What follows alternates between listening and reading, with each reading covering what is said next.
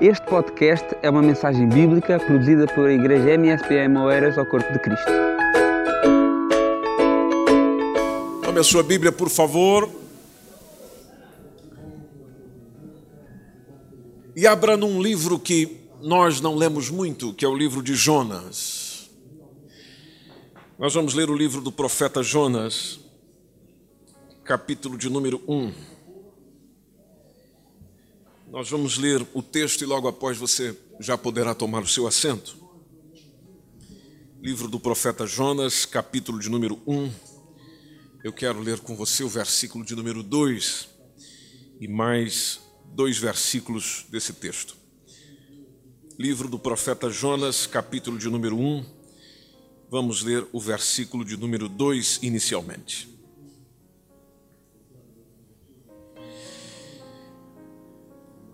Capítulo 1, verso 2 diz assim: Levanta-te, vai à grande cidade de Nínive e clama contra ela, porque a sua malícia, o que, que aconteceu? Subiu até mim. A sua malícia subiu até mim.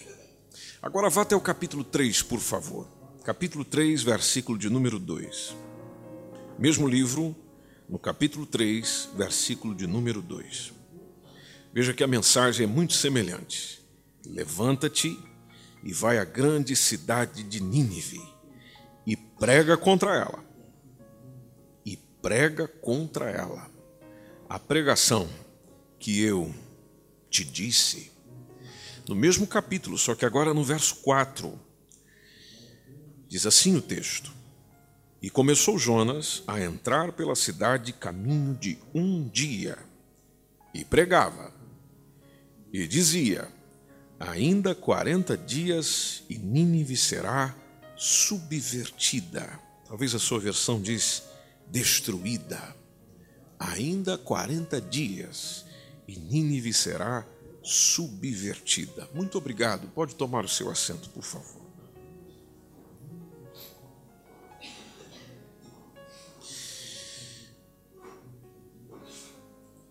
Jonas é um dos profetas menores mais conhecidos, é um dos profetas menores mais pregados, e hoje eu quis compartilhar um pouco com vocês sobre este homem, porque nós estamos num culto de missões.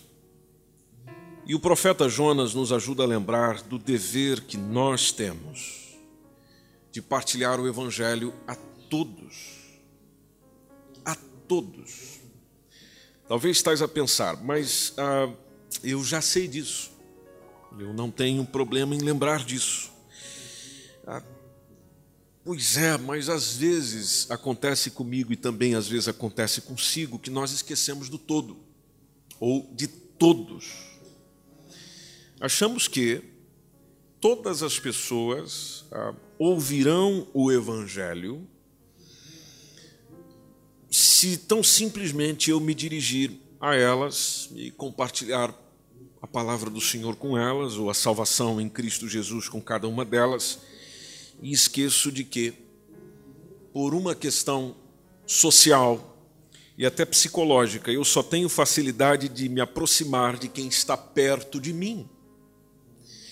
E quando eu digo quem está perto de mim, tem a ver não só no aspecto presencial, ou seja, quem faz parte da minha vida, da minha rotina, do meu dia, mas também a nível econômico, social e até no caso filantrópico. Tem pessoas em Oeiras que eu nunca vou conseguir partilhar o evangelho de Jesus com elas. Não vou conseguir. Por quê? Porque eu não vou conseguir me conectar com elas, com o pensamento dela, com a linguagem dela, com a forma de ela ser, com a música que ela ouve, com o jeito que ela vê o mundo.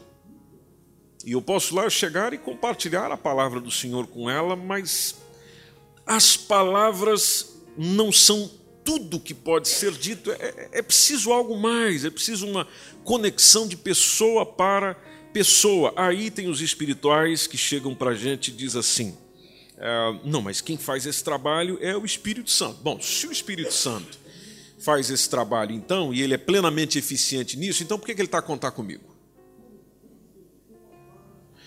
Se ele está a contar comigo, é porque a parte da estratégia e a forma de comunicar o evangelho depende de quem? De mim mesmo. Mas eu preciso ser consciente de que há pessoas que eu não consigo alcançar, eu não consigo falar, eu não consigo partilhar. Aí ficamos a pensar, tudo bem, então o que é que a gente faz? Bom, é aí onde eu preciso do outro. Do outro que tem um comportamento diferente do meu, tem a mesma fé que eu tenho, acredita no mesmo Jesus que eu acredito, mas ele é diferente de mim. Pois bem, só por ele ser diferente de mim, ele já consegue alcançar quem eu não alcanço. E às vezes as pessoas olham para alguns pregadores que tem por aí que fazem, ah, que são, são totalmente diferentes, falam umas gírias, falam umas coisas aí que o pessoal fica pensando, nossa, que blasfêmia. Não, eu não vejo nada de blasfêmia. A coisa que ele está pegando é comunicando para um tipo de gente, um tipo de público, que às vezes nós não queremos nos conectar. E o caso do Jonas é precisamente isso, porque nos dias de Jonas, Nínive era a capital de um reino chamado Assíria, que era um reino capitalista e um reino muito mal, mas muito mal.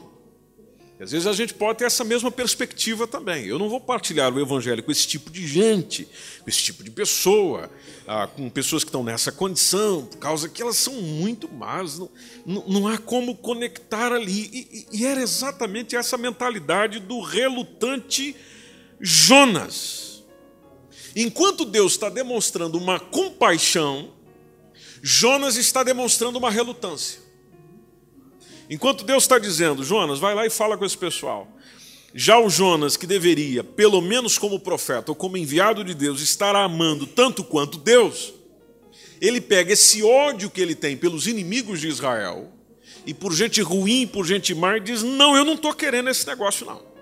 Então, por isso que o livro do, do, do Jonas, que é um livro excelente para você ler essa semana e, e, pesquisar um bocado mais sobre ele, ele é mais. Ah, biográfico do que precisamente ele traz a mensagem do profeta, porque você viu que a mensagem do profeta é quase nada.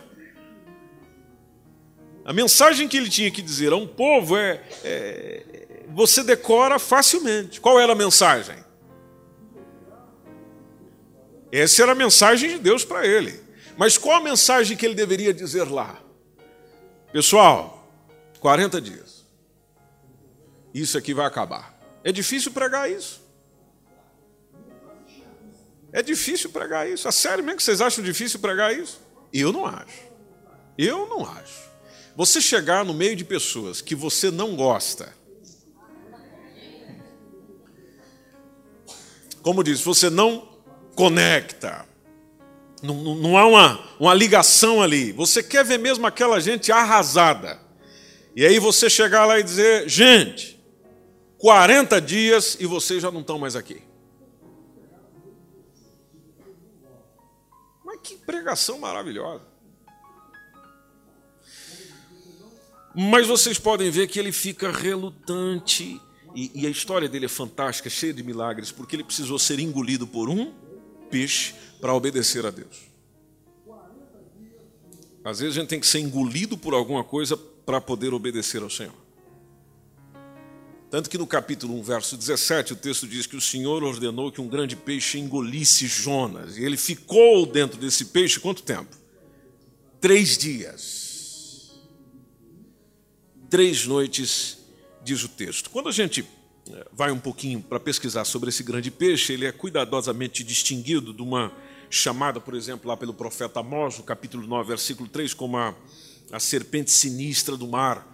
Outros textos chamam de Leviatã. Leviatã fazia parte da mitologia cananeia do monstro das profundezas. A Bíblia fala muito desse Leviatã. Aliás, a Bíblia fala de animais enormes criados pelo Senhor, que muitos deles ainda não foram descobertos, como dizem algumas pessoas. Exemplo, se nós lermos o Salmo 104, versículo 24, o salmista está dizendo assim: Olha, Quão numerosas são as tuas obras, ó Senhor! O Senhor fez tudo com perfeita sabedoria. A terra está repleta das suas criaturas. Aí o verso 25 ele diz assim: Eis o mar. O mar que é vasto, o mar que é profundo, e nele vivem inúmeras criaturas, seres vivos, minúsculos. E cada vez que a gente acompanha alguma notícia que vem do campo da biologia, estão descobrindo espécies minúsculas no mar até hoje. Então o salmista retrata exatamente isso, seres minúsculos, e ele também fala dos, dos grandes. E se você observar no verso 26, ele fala: Por ele singram os navios e também o Leviatã. Inclusive o texto diz do Leviatã que criaste para com ele. Para com ele o quê? Folgar, brincar, se divertir. Ou seja, Deus se diverte com os animais enormes que ele criou. E dentro da perspectiva do salmista, é justamente daqueles que estão nas profundezas do mar. Segunda-feira, na aula do IBADEP, nós compartilhamos um pouco com os alunos nossos do curso de teologia. E expus para eles, por exemplo, sobre um documentário que vi sobre um peixe chamado megalodonte. É um peixe do qual muitos ainda estão buscando, estudando, mas ele é enorme. Enorme. Já foi tomado algumas imagens, já foi tomado muita coisa sobre esse peixe. E Jesus falou sobre este milagre, porque lá em Mateus capítulo 14, versículo 20, Jesus certa vez diz assim: Pessoal, assim como Jonas esteve três dias e três noites no ventre de um grande peixe, assim o filho do homem estará três dias e três noites aonde? No seio da terra, no coração da terra. Pois bem, Jesus era mentiroso? Não. Então, se ele falou que o Jonas esteve três dias e três noites no ventre de um peixe, você acreditando ou não, concordando ou não, achando que dá certo ou não, ele esteve. E só nisso existe um milagre. Só que por que é que Jesus diz isso? Bom, Jesus está dizendo isso com claridade sobre a sua ressurreição. Porque assim como Jonas trouxe a verdade de Deus, mesmo numa pregação é, enjoada, mas ele trouxe a, a mensagem sobre o arrependimento e a salvação para os ninivitas, Jesus trouxe a mesma mensagem. Agora, qual a diferença entre os ninivitas e as pessoas da geração de Jesus? É que os ninivitas ouviram a mensagem e fizeram o quê? Aceitaram. Jesus veio, pregou, anunciou a mesma salvação, mas as pessoas do seu tempo, na sua maioria, ou pelo menos para o povo que ele veio, o rejeitou. Aí o pessoal pediu um sinal. Essas mesmas pessoas que o rejeitavam diziam: dá-nos um sinal de que realmente o Senhor é aquilo que diz que é. Aí é onde Jesus dá esse tipo de resposta. Olha, vocês estão a pedir sinal, mas eu não vou dar sinal nenhum. Sabe qual é o sinal que vocês vão ter? O sinal de Jonas. Bom, quando ele diz o sinal de Jonas, ele está se referindo a exatamente isso, de que a sua morte aconteceria, mas no terceiro dia ele ressuscitaria. Então, o povo também foi hostil com Jesus na sua oportunidade que ele deu às pessoas para a salvação. O povo continua hostil em nossos dias. Só que o que é interessante no livro de Jonas é que ao longo do livro tem algo perceptível que é chamada de misericórdia de Deus. E o que é interessante é a misericórdia de Deus com pessoas que não criam nele. Que é algo que precisamos lembrar também. Porque às vezes nós tomamos a ideia de que as pessoas, por não crerem no Senhor, estão distantes da misericórdia dele. Não, o, esse, esse texto do, do livro do profeta Jonas mostra exatamente o oposto. Exemplo. Quando está no capítulo 1, versículo 7, quando ele salva os marinheiros da tempestade. Os marinheiros nem adoravam a Deus, eles não conheciam a Deus, Criador de todas as coisas, não. Eram seus deuses.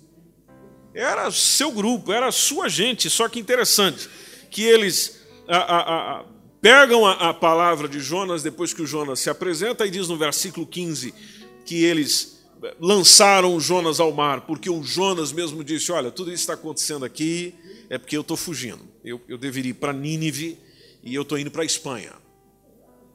É porque é isso mesmo que ele estava a fazer. Tarsis é aqui na zona, na região Espanha. Ele estava vindo para cá, os nossos vizinhos. Então ele, vindo no sentido oposto, ele diz: Olha, tudo isso aqui realmente, a bagunça está a acontecer porque eu não estou querendo cumprir a minha missão. É porque eu estou fugindo daquilo que o Senhor me deu. E lá está o Senhor sendo misericordioso com os marinheiros, porque o versículo 15 diz que a, a tempestade é, parou quando Jonas foi lançado ao mar, então Deus foi misericordioso com os marinheiros, em resposta ao clamor dos marinheiros, que você pode perceber no versículo 14 que quem orou? Foi o Jonas ou os marinheiros? Os marinheiros. Disseram, ô oh, Senhor, Interessante, o Jonas estava convertendo gente até na rebeldia dele. Que cara bom. E os ninivitas, eles foram poupados também da destruição, justamente por se arrependerem. Veja no capítulo 3. Se você observar no capítulo 3, versículo 3, depois que o Jonas é deitado ao mar, o capítulo 2 fala justamente, capítulo 1, finalzinho, vem dizendo ele ser engolido pelo peixe, aí lá dentro do peixe ele se converteu orou ao Senhor, Deus dá uma ordem ao peixe, vomita ele pertinho da praia. Aí de novo vem a mensagem a ele, que nós já lemos no versículo de número 2. Só que o versículo 3 diz que Jonas, desta vez, sem demora, ele obedeceu a palavra do Senhor e partiu para Nínive. Segundo a palavra do Senhor, e era, pois, Nínive o quê? Uma grande. Então tinha o quê? O que é que Nínive tinha? Muita gente, muitas pessoas. Era uma grande cidade. Inclusive, levava-se quantos dias para atravessá-la? É muita caminhada. É muita terra. Três dias para percorrer a cidade de Nínive. Interessante que, como nós lemos no texto, quando o Senhor comunica que mensagem que deveria dizer ao povo, ele disse: clama contra. Não é clama a favor é clama contra, porque não existe arrependimento pregando a favor. Se nós pregamos a favor das pessoas, não se desperta arrependimento nelas, porque a única coisa que existe em nós é vontade de pecar. Amém, gente? Ou ninguém aqui tem vontade de pecar? Se você não tem, como disse aqui recentemente, você já virou anjo e não sabe. Mas todos nós temos vontade de quê? De pecar. Poxa, então eu preciso de alguém que me pregue, ou que pregue a mim, melhor dizendo, não que me pregue, porque pregado já foi Jesus na cruz do Calvário, mas que pregue contra eu mesmo. Porque é a única oportunidade de eu abrir a consciência, a mentalidade para ver no erro onde eu estou a me meter. Veja que a expressão de Deus a Jonas foi a malícia dele já chegou no limite. E, e, olha que eles eram terríveis, mas veja a misericórdia de Deus que a gente aprende também com o profeta Naum, a longanimidade de Deus, onde ele vai suportando, suportando, suportando, mas também existe um limite. Então o contra é que desperta o favorável. Por isso a indicação de Deus dizendo vai e prega contra, porque o contra ajuda a definir. O contra ajuda a decidir. Pregar contra vai definir se eu sou quente, pegando a expressão de, de, de Apocalipse, se eu sou quente ou sou frio, porque o, contra, o, o pregar contra me tira da mornidão. Então, se você observar no versículo 5 do capítulo 3, diz que os homens de Nínive creram em Deus. E o que, é que aconteceu? Vamos proclamar um jejum aqui, minha gente. Quando fala de proclamar com um jejum, já vamos acabar com a festa, porque onde tem festa tem comida. Então vamos nos alegrar menos aqui um pouquinho, porque a nossa alegria está nos levando ao pior. E, e, e, eles tiveram um outro comportamento que era muito comum no mundo oriental, que é vestir-se de pano de saco. E eles fizeram isso desde o maior até o menor. Aí diz o verso 6: Porque esta palavra chegou para quem? para o cabeça, para o cara que manda naquilo tudo. Interessante que o Jonas não foi falar ao rei, mas notícia ruim.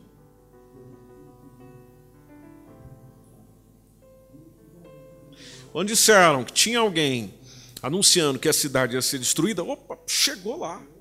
Interessante que o texto diz que ele levantou-se do seu trono, naturalmente tirou de si o que? As suas vestes, ou seja, se despiu dessa glória e beleza toda que os reis andavam, porque reconheceu a sua insignificância. E assim como o seu povo se cobriu e se vestiu de pano de saco e se assentou ainda sobre a cinza. Humilhação total. E, e outra coisa, eu não vou fazer isso sozinho, não. Veja o verso 7 que ele diz: fez uma, o texto diz, e fez uma proclamação que se divulgou em Nínive, na imprensa, avisou todo mundo, por mandado do rei e dos seus grandes, dizendo: pessoal, nem homens, sobrou até para quem? Coitadinhos. Nem animais, nem bois, nem ovelhas, ninguém vai comer nada. Não dá pasto para ninguém. E não dá água para ninguém. Aí o verso 8 diz que diz assim: "Mas os homens e os animais estarão cobertos de pano de saco". Tem a ver com a humilhação. E vão fazer o quê? Clamar. Deus mandou um indivíduo aqui clamando contra nós. E nós vamos clamar de uma maneira bem suave, bem soft, bem tranquila bem pacífica, bem calma, bem serena a Deus. É isso que diz o texto? Não. Vamos berrar. Vamos gritar. Vamos clamar fortemente a Deus e se converterão. Precisamos converter do quê? Cada um do seu mau caminho. Isso aqui é a palavra deles cada um do seu mau caminho. Com isso, eles estão reconhecendo: eu ando no mau caminho, eu preciso mudar. E além disso, ele fala da violência que há nas suas mãos. Lá está o versículo 9 dizendo: quem sabe, com esse nosso esforço e essa nossa demonstração, se voltará a Deus e se arrependerá e se apartará do furor da sua ira, de sorte que nós não pereçamos. Deu certo? Deu. Verso 10 diz que Deus viu as obras deles. Deus viu as obras deles, de como eles se converteram desse mau caminho. E aqui tem uma expressão fantástica: Deus se arrependeu. Arrepender tem a ver com mudança de posição. Deus se arrependeu do mal que tinha dito que lhes faria e simplesmente não fez. Por que, que não fez? Porque aceitaram um convite. Mas vem cá, esse Deus é aquele que, se você fizer a vontade dele, ele não destrói, mas se não fizer, ele destrói? Não, é que você já está no caminho da destruição. Quanto mais nós nos envolvemos com o pecado, nós estamos plenamente envolvidos na destruição. Você já está condenado. Não é ele que está te condenando, você já está condenado. Por isso é que a proposta da mensagem de Jesus se chama o Evangelho da Salvação, porque só salva quem já está condenado só salva quem já está com problema. E isso foi para o povo de Nínive a misericórdia de Deus, provando que Ele ama a todos, a todas as nações e todo tipo de pessoa. Todo tipo de pessoa. Vou repetir para que você lembre disso às três horas da manhã. Todo tipo de pessoa. Aquelas que você olha e diz, nossa, que pessoa fantástica, legal e maravilhosa. E aquelas que você olha e diz, Jesus do céu, misericórdia. Inclusive aquela que se veste não sei do que, que tem um negócio atravessado no nariz, e tem aquilo tudo e que você diz, meu Deus, é o demônio puro. Pois é, mas Jesus ama aquela pessoa ali. Ah, onde já se viu estuprador, um, um, um, ladrão, um indivíduo que fez atrocidades, matou criança, fez isso, fez isso. Pois é.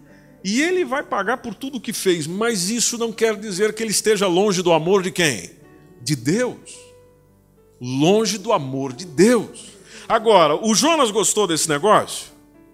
Não. Se você olhar no capítulo 4, versículo 1, esse arrependimento todo, Jonas ficou extremamente decepcionado.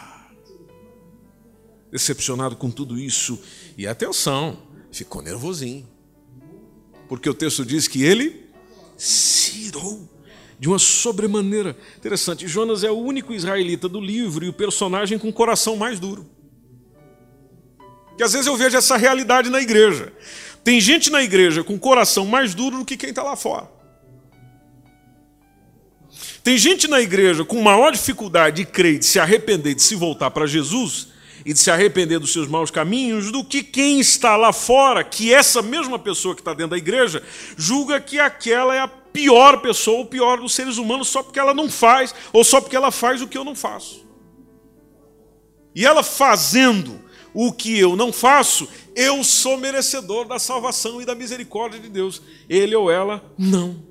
Agora, os gentios, os ninivitas, eles se mostraram mais dispostos a se arrepender do que o povo de Deus, do que o próprio indivíduo que se considerava povo de Deus. No livro de Jonas, nós temos um indivíduo que se diz povo de Deus, insensível à voz do Senhor, enquanto nós temos aqueles que não eram plenamente sensíveis ao que Deus queria, ou à proposta que Deus tinha. E às vezes nós temos o mesmo comportamento, por isso que o livro de Jonas é fantástico para nos ensinar sobre missões, porque às vezes nos indignamos com as misericórdias de Deus sobre as pessoas, as quais achamos que ele não deveria ter misericórdia. É a síndrome do filho mais velho da parábola do filho pródigo. Onde o filho mais novo decidiu viver a sua vida, foi, gastou, viveu, torrou, acabou com tudo e depois volta todo, uh, me recebe de volta. E aí o pai recebe de volta. O filho mais velho gostou disso? Não. Tanto que Lucas 15, 28 diz que o filho mais velho encheu-se de ira e negou-se a entrar na festa que o pai estava fazendo por filho mais novo. Por isso que o livro de Jó, no capítulo 5, versículo 2, diz que o ressentimento, quando você fica ressentido com alguma coisa, aquilo fica remexendo aqui dentro. Veja, o ressentimento é um sentimento que repete: destrói o insensato. O ressentimento destrói o insensato e a, e, e a inveja aniquila aquele que é faltoso de sabedoria. E quem somos nós para chegar para Deus e dizer quem é que ele deve amar, quem é que ele deve rejeitar? Lembre-se do que ele disse por meio do profeta Jeremias no capítulo 27, versículo 5. Quando por meio de Jeremias o Senhor mesmo chega e diz: Gente, fui eu que fiz a terra, os seres humanos, eu fiz todos os animais que nela estão por intermédio do meu magnífico poder. Você não participou de nada disso, é por meio do meu magnífico poder e através do meu braço estendido, e eu dou a quem eu entender que eu a devo dar. Romanos capítulo 9, versículo 15, está lá a expressão quando Deus disse certa vez a Moisés, e o apóstolo Paulo relata isso quando escreve a igreja em Roma, dizendo que o Senhor terá misericórdia de quem ele quiser ter misericórdia, e terá compaixão de quem ele quiser ter compaixão. Por isso eu não determino sobre isso. Se você observar no versículo 16, diz que, claro que isso não depende da vontade, não depende do esforço do ser humano. Não existe algo que eu possa fazer mais que aumente o amor de Deus por mim. Não existe algo que eu possa fazer menos que, que diminua o amor de Deus por mim. Não, ele sempre vai existir, ele sempre vai acontecer, mas é da maneira conforme Deus focaliza a sua misericórdia. E com Jonas a gente aprende que Deus é um Deus misericordioso.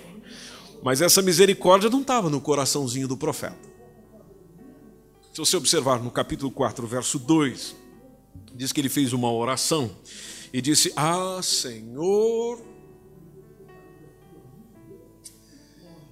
Eu já sabia. É ruim ouvir essa frase, né? Quando alguém a gente cometeu um erro, a pessoa olha para nós e diz: Eu falei? Eu já sabia. O Jonas, eu já sabia. Não foi isso que eu disse, estando ainda lá na minha terra, é por causa disso que eu não quis vir. Por isso eu me preveni, fugindo lá para Tarsis. Por quê, Jonas? Porque eu sabia que o Senhor é um Deus piedoso, o Senhor é um Deus misericordioso, o Senhor é um Deus longânimo, o Senhor é um Deus grande em benignidade e que te arrepende do mal. Aí sabe o que, que deu em Jonas? Uma vontade de morrer.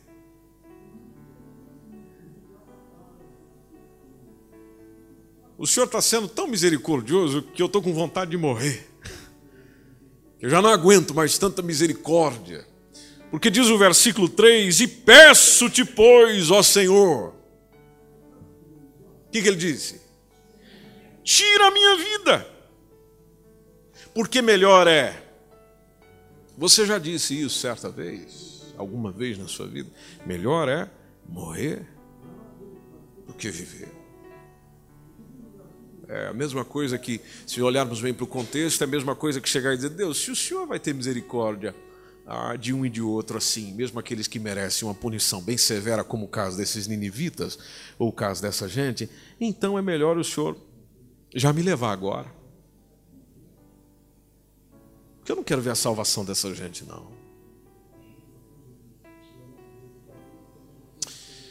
Aí depois vem uma das perguntas do Senhor que eu acho é um dos meus textos prediletos da palavra de Deus. E eu gosto quando o Espírito Santo me lembra dele na hora que eu estou nervoso. Que é o capítulo 4 e verso 4, quando disse o Senhor o quê?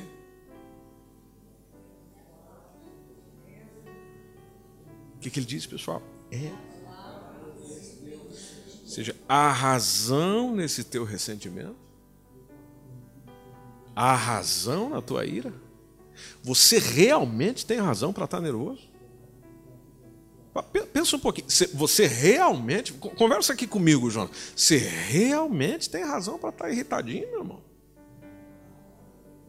Qual é o teu argumento válido para estar com esse nervosismo todo assim que está querendo morrer já?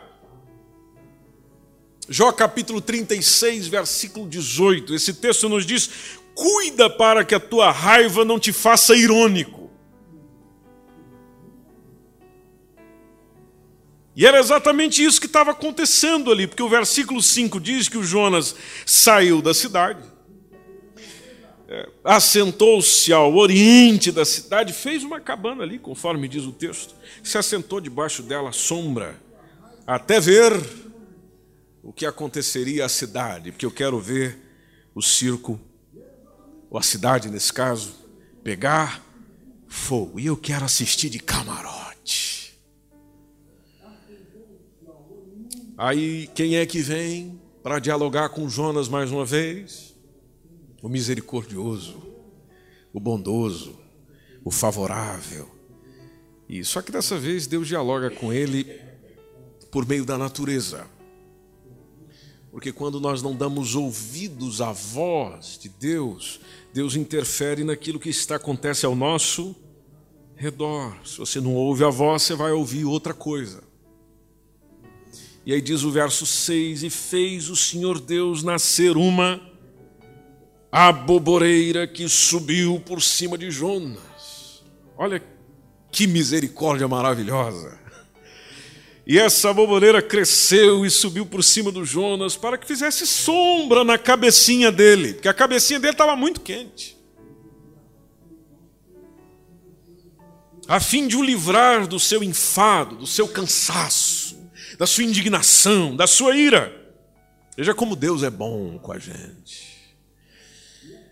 E o Jonas falou: agora sim. Tanto que o texto diz que Jonas se alegrou em extremo por causa daquela aboboreira, e aqui me lembra bastante o Salmo 103, né? entre o verso 10 e o verso 14, mas só tomando aqui o verso 10, quando diz que Deus não nos trata segundo os nossos pecados. O Jonas não acabou de falar uma besteira agora há pouco. Não era melhor deixar a cabeça dele torrar no sol? Não era o que eu e você fazia? Vai sofrer aí então. Não, gente, Deus não age assim. Deus não age assim. Ele não nos. Você já pensou se ele fizesse assim? Hum, onde é que você estaria agora? Aqui é que não era. Então ele não nos retribui segundo os nossos pecados e ele nem nos retribui de acordo com as nossas culpas.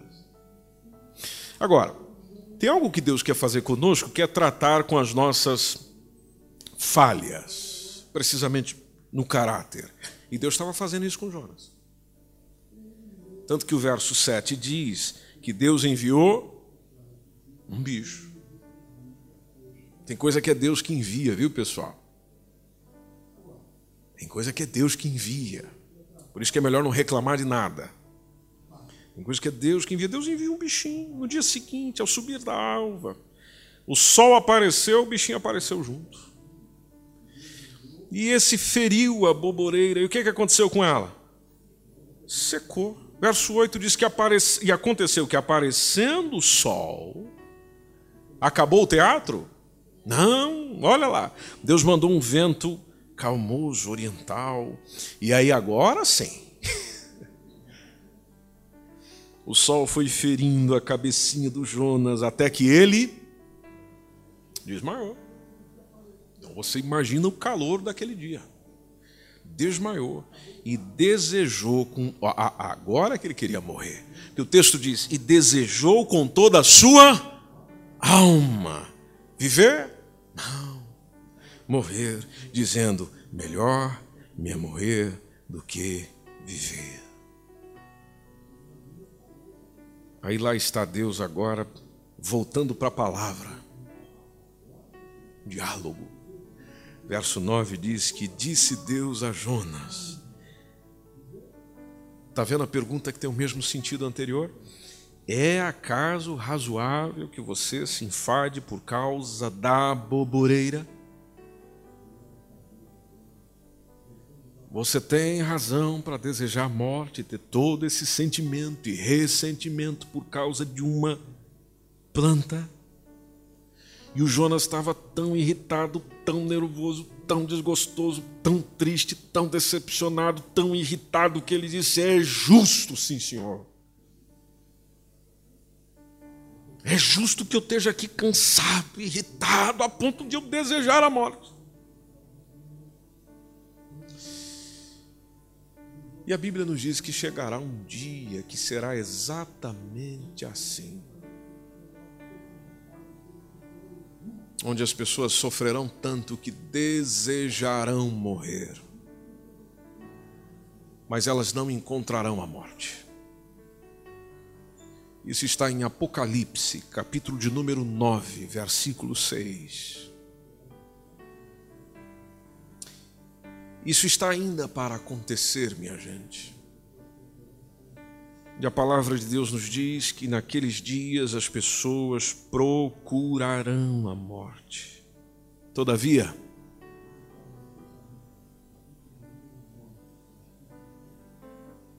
na prática, a gente se jogando na frente de carro, mas não morre. Gente tentando tirar a própria vida, mas não morre. O texto diz que desejarão morrer, mas a morte vai fazer o quê? Primeira vez que a morte vai fugir de alguém. Voltando para Jonas, deixa Apocalipse para outro dia. O versículo 10, do capítulo 4. O texto diz, dentro do ensino do Senhor, que a mensagem foi: você teve compaixão da boboreira, da qual você não trabalhou para ela surgir, você não trabalhou para ela crescer. Numa noite ela nasceu, e em uma noite ela pereceu, ela acabou. Verso 11. Agora diz aqui para mim, Jonas eu não hei de ter compaixão da grande cidade de Nínive, em que estão mais de 120 mil homens, que não sabem discernir entre a sua mão direita e a sua mão esquerda e também muitos animais. Você está sentindo dó de um, de um negocinho que eu criei, eu fiz. Você não fez absolutamente nada, você está preocupado com um pedaço de galho, Jonas. E não está tendo misericórdia de pessoas, Jonas. Você tem misericórdia de coisinhas passageiras e não tem misericórdia de almas que estão plenamente perdidas, que não sabem nem o que fazer. Há um texto de Mateus no capítulo 18, verso 33, que nos lembra isso, quando a, a, ali tem uma pergunta dizendo: Não devias tu, da mesma maneira, compadecer-se do seu conservo, assim como eu me compadeci de ti? Esse texto fala de um indivíduo que foi perdoado pelo seu Senhor. Mas quando ele encontrou um outro que devia para ele, ele pegou esse indivíduo, botou a mão na garganta dele e falou: Você tem que me pagar o que você me deve é aquele que, alcançado por um favor, mas não tem favor e misericórdia para com o outro. Foi alcançado pela misericórdia e pelo amor de alguém, mas não tem misericórdia e amor pelo outro. E o, e o, e o, o livro de Jonas nos lembra muito aqui, combina muito com Salmos, precisamente o Salmo 145, dizendo que o Senhor é clemente, Ele é misericordioso, Ele é paciente, Ele é transbordante de amor. Transbordante de amor transbordante de amor. Você tem, você tem condição de imaginar isso? Transbordante de amor. Deus está chamando todo mundo, Deus está chamando todas as pessoas ao arrependimento. E isso acontece e se consome em Cristo, que foi enviado para quantas pessoas? Para todas as pessoas, porque Ele amou o mundo de tal maneira que deu o seu Filho unigênito. Para que todo aquele que crê nesse Filho não pereça, mas tenha exatamente o que, pessoal? a vida eterna. Por isso que Jesus se apresentou como luz. Porque ele está vindo encontrar com gente que está na escuridão, e quem está na escuridão não sabe onde está e não sabe para onde vai. Por isso que quando a gente se encontra com Jesus, a vida ganha sentido. Eu não estou falando de religiosidade, de essas coisas de igreja que você já ouviu por aí, e essa pessoa religiosa que você encontra por aí, que se diz evangélico, mas de evangelho não tem nada.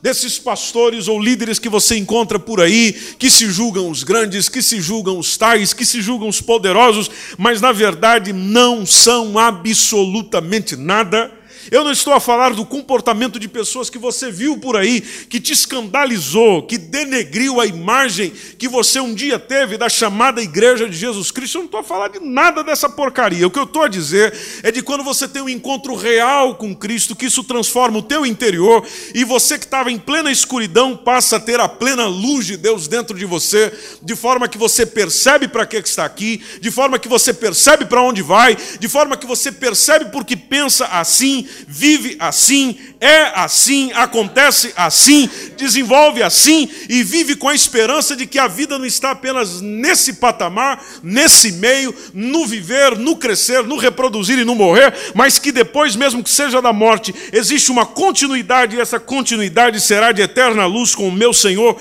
e o meu Salvador.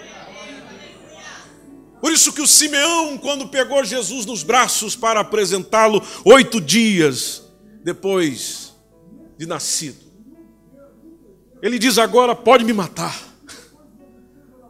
Por quê? Porque os meus olhos viram a tua salvação e aquilo que o Senhor preparou para todos os povos. Veja, o Simeão já tinha consciência, é para todos os povos. Não, não era só para Israel. Não era só para Israel. Era para todos os povos, para todas as gentes, para todas as pessoas. A mensagem que o Senhor nos chama a dizer, a anunciar, é uma mensagem que às vezes vai contra.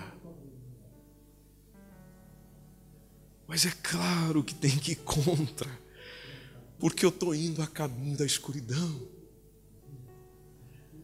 se eu continuar caminhando nessa vida de pecado que eu estou vivendo, eu vou para o precipício.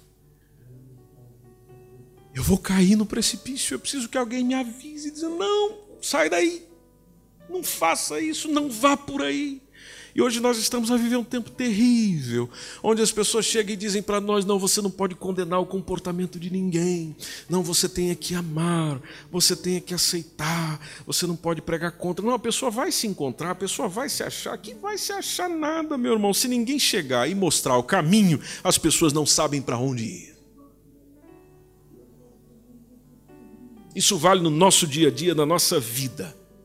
E quem não sabe para onde vai, qualquer caminho é válido. E Deus é muito claro em dizer, tanto enviar o seu filho e fazer desse seu filho o caminho, a verdade e a vida. Você pode repetir comigo? O caminho, a verdade e a vida. A gente consegue falar juntos mais uma vez? O caminho, a verdade e a vida. Será que eu não estou reclamando como Jonas? Será que eu não estou fugindo como Jonas? Quanto mais fácil seria se nós, ao contrário de Jonas, nos submetêssemos à vontade de Deus sem demora e com as pessoas às quais eu me conecto, que não são todas, que não são todas, eu partilhasse da mensagem de salvação. Ah, elas não querem ouvir. Talvez na cabeça de Jonas o Nínive, Nínive também não queria, ou não merecia.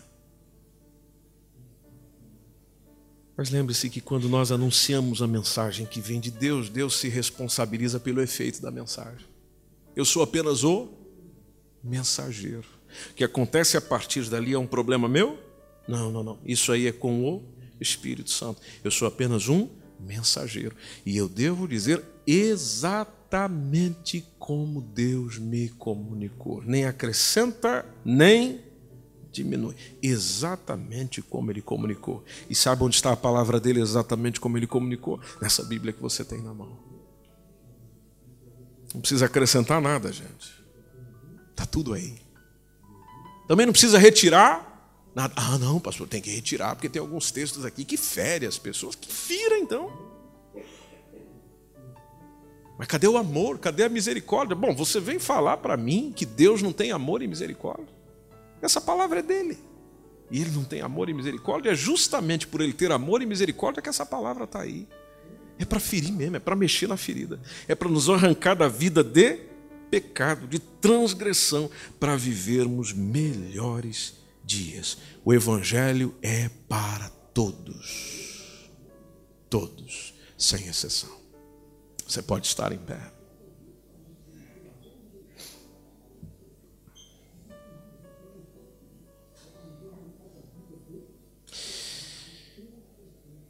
Nós já vamos orar. Eu só tenho uma pergunta para você. Será que você estaria disposto a abandonar a sua zona de conforto e pregar para aquele tipo de gente que você secretamente detesta?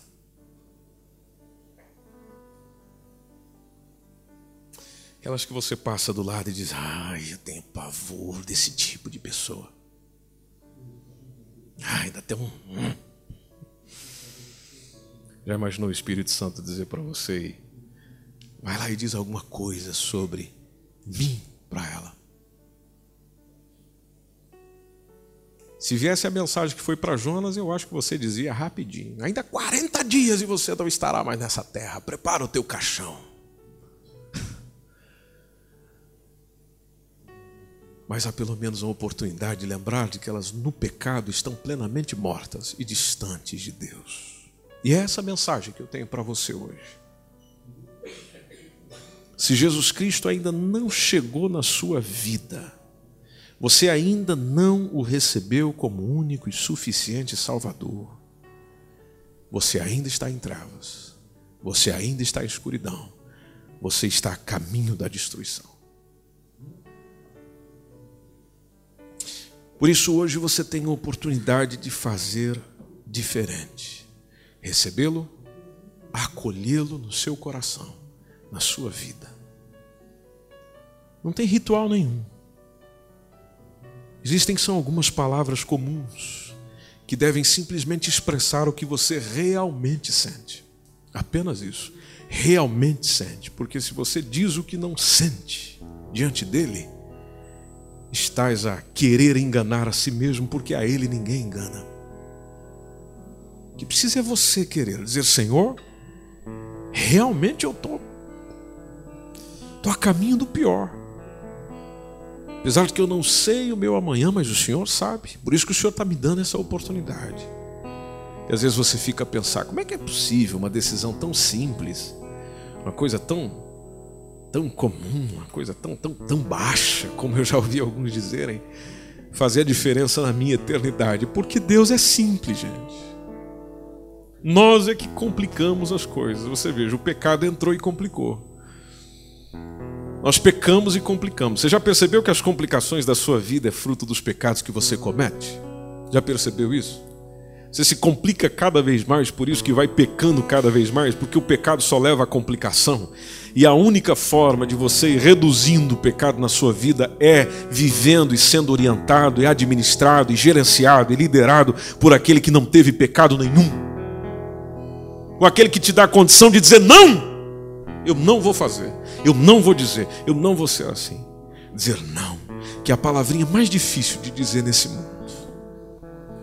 Hoje o Senhor te dá uma oportunidade de você acolhê-lo e recebê-lo no seu coração. Se você quer isso, você pode dar um sinal com a sua mão. Temos uma pessoa aqui, temos outra lá ao fundo. Há mais alguém? Há mais alguém? Aleluia. Você deseja hoje reconciliar com Jesus. Você esteve distante dele, distante dos caminhos do Senhor. E estando distante dele, você também, poxa vida, sofreu tanto e está sofrendo cada vez mais. Jesus te espera de braços abertos. Que a bondade dele, a misericórdia que vem dele, é algo inexplicável, maravilhoso e está à sua disposição nessa noite de domingo. O Senhor Jesus te ama. A prova disso é que ele fez tudo o que podia para estar tá perto de você. E ainda está a fazer. Só que ele também não é abusivo, ele não chega arrebentando tudo e quebrando a porta do seu coração. Não. Se você disser, és bem-vindo, Senhor, então ele entra, faz morada, ceia contigo e vive consigo para todo sempre, até o dia que você quiser, até o dia que ele voltar e você poder vê-lo e contemplá-lo.